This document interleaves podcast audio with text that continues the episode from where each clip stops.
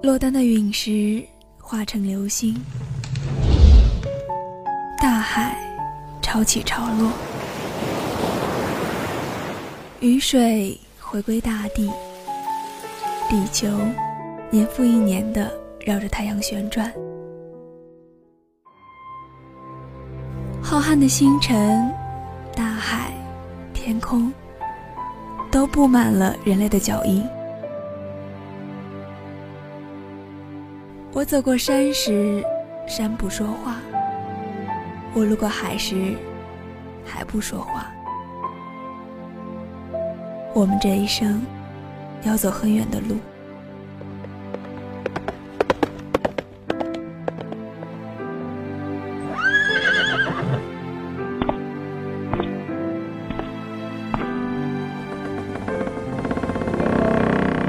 路为止，地成册，心作笔，心当墨。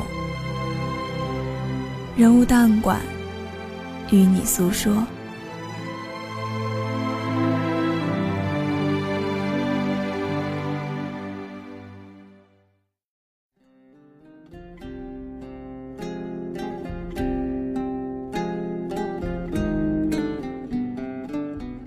Hello，各位音柱下以及正在用蜻蜓收听节目的听众朋友们，大家下午好啊！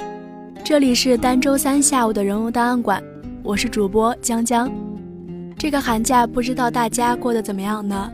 反正江江是胖了好几斤。不过开心的是，寒假的时候，江江在家里找到了一本高中时最爱读的书，可以说是因为这本书让我想做人物档案馆这个节目。也让我突然想到自己做人物档案馆的初衷是什么，所以下了决心，之后的节目一定要讲一讲之前想讲的人物，不管他们在别人眼里看来是多么的枯燥乏味、为人熟知。那么本期节目就来讲一讲他们其中的一位傲骨狂徒刘文典。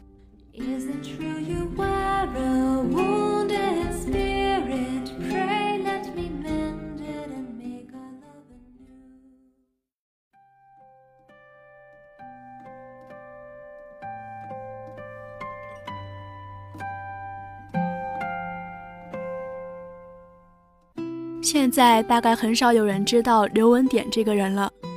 在上个世纪五十年代之前，刘文典是一个名满天下的国学大师。这里呢，需要对他做一个简单的介绍。刘文典，安徽合肥人，一九零七年加入同盟会，一九零九年赴籍日本。辛亥革命后，于一九一二年回国，任《明利报》编辑。一九一四年再度赴日。加入中华革命党，任孙中山秘书。一九一六年任北京大学教授，研究先秦诸子，出版学术专著《淮南鸿烈集简》，受到学术界极大重视，奠定其在中国的学术地位。后又从事《庄子》说院的教刊，成为庄子研究的权威。刘文典曾放言说：“天下了解庄子的只有两个半人，一个是庄子自己。”一个便是我刘某人，还有半个你们去争吧。一九二七年，三十八岁的刘文典出任安徽大学校长。一九二九年，刘文典任清华大学中学系教授、主任，兼任北京大学教授。此时，刘文典刚好不惑之年，由此可见，他是一个年轻时就极负盛名的学界泰斗。但是如果他仅仅是以一个学问大家而著称于世，充其量不过是一个寻章摘句的儒士而已。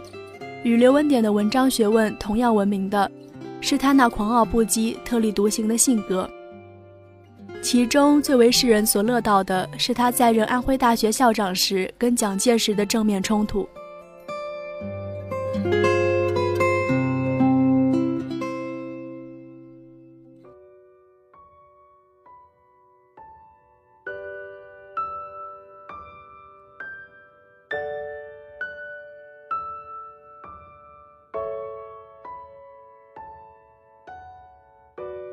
学贯中西的安徽人刘文典，在一九二八年十一月二十九日下午顶撞蒋介石的时候，他从肺腑里发出了无法按捺的愤怒。在他的眼睛里，蒋介石只是一个不懂教育的军阀，他的国民政府主席和海陆空三军司令的领袖权威，在安徽大学的校园里，并不是一张自由的通行证。大学不是衙门，演讲可以，训话不行的软性盾牌，极大的伤害了一个国家领袖的自尊心。因此，那天下午见面的时候，蒋主席就给了刘文典代理校长一个下马威：“你就是刘文典吗？”看到礼帽长衫、毫无惧色、昂首阔步走进来的书生，蒋介石明知故问。心中隐忍的怒气一下就被点燃了。蒋介石安坐在椅子上，没有欠身，他的傲慢失礼，同样瞬间就激怒了刘文典。本人字舒雅，文典只是父母长辈的称呼，不是随便谁都可以直呼的。有关一个书生顶撞国家最高领袖的描述，坊间有多个不同的版本。有一种说法是，蒋介石气急之下打了刘文典几个耳光。而刘文典则飞起一脚踢中了蒋介石的要害，这个说法强调了事件的戏剧性，最为人津津乐道。所有的版本虽有情节和场景的差异，但一介文弱书生无视国家元首的尊严和权威，维护大学教育的规律，坚守知识分子的独立精神，却是共同的本质。这个事件成为了民国历史上知识分子傲骨的一个经典。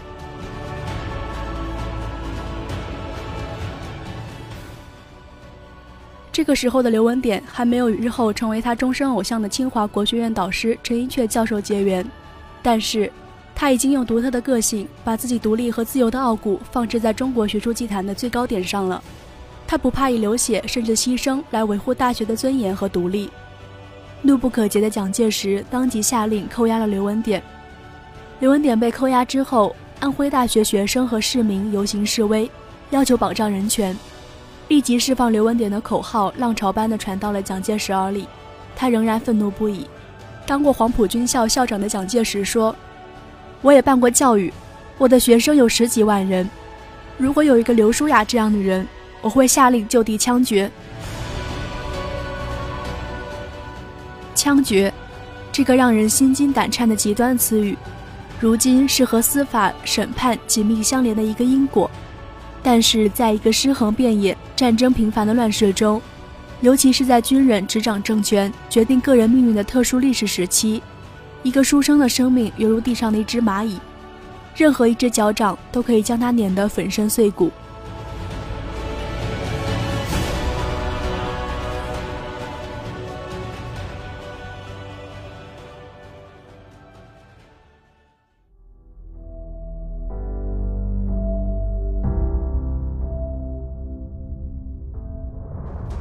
八十多年后，我们已经无法知道刘文典当时的心情，也无法从当时的新闻中寻找到记录当事人内心活动的任何蛛丝马迹。只是听到过化险为夷之后，刘文典同他的好友冯友兰回忆当年的一段话。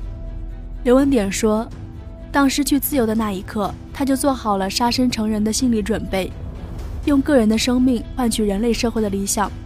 他让我们看到了文字背后的鲜血。”这在任何一个时代都是一种悲壮的情怀。因此，当“杀身成仁”四个字出现在1928年的报刊上时，半个多世纪之后的我们还依稀遥望得到被囚禁在狱中的刘文典的怒容。他那多天没有修剪的头发荆棘一般的竖立起来，这是一种不屈的自然反应。顶撞蒋介石的事件并没有因为刘文典失去自由而平息。书生的愤怒在报纸上持续发酵。蔡元培致电蒋介石质问：“文人学士理应优待，金先生居舒雅，敢问何由？”胡适更是在《新月》杂志上发表文章：安徽大学一个学长因为语言上顶撞了蒋主席，遂被拘禁了多少天？他的家人朋友只能到处奔走求情，但却不能到任何法院去控告蒋主席，只能求情而不能控诉。这是人治，不是法治。在下令释放刘文典的时候，蒋介石遇到了前所未有的尴尬。一个星期的时间，国家领袖就收回了他的成命。更令人不可理喻的是，刘文典不肯被释放，他要蒋介石还他一个清白。他说：“我刘文典岂是你说关就关、说放就放的？”由此可见，书生意气是要靠骨头来支撑的。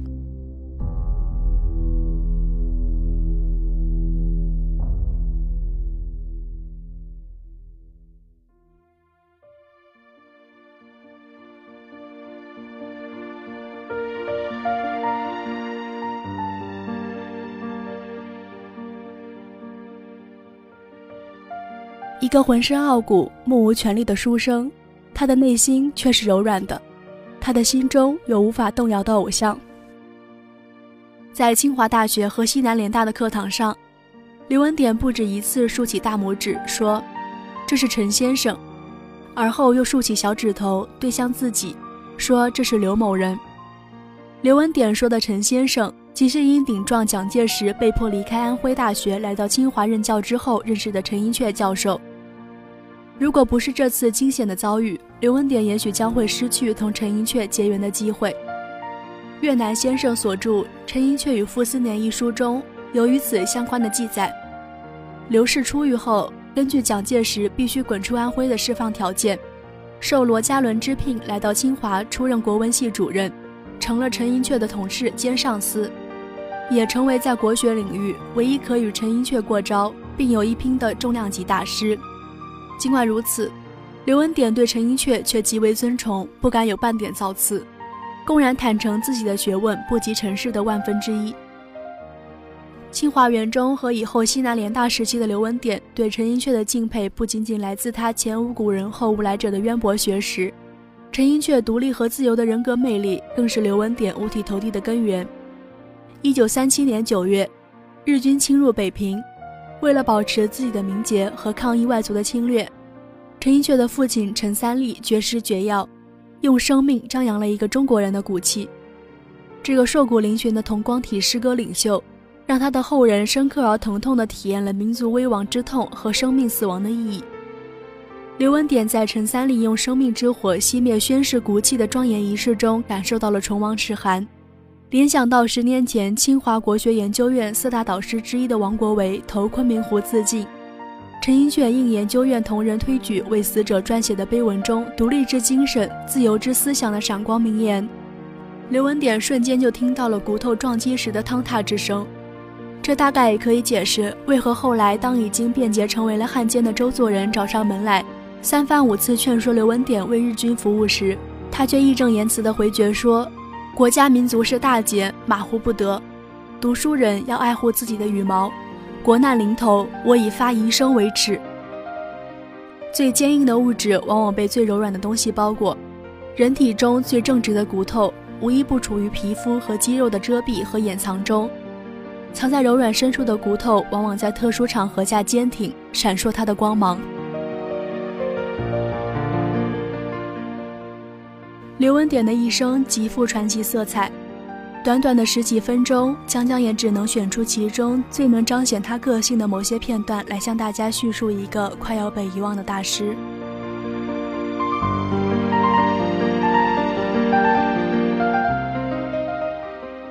那么本期的人物档案馆到这里就全部结束啦。如果你对我的节目内容感兴趣，或者有什么好的建议或是意见的话，欢迎关注江苏大学广播台的 QQ 微信公众号邮件 sgbt 或者微博。您还可以下载蜻蜓 FM，或在网易云用户平台搜索江苏大学广播台在线收听我们的节目。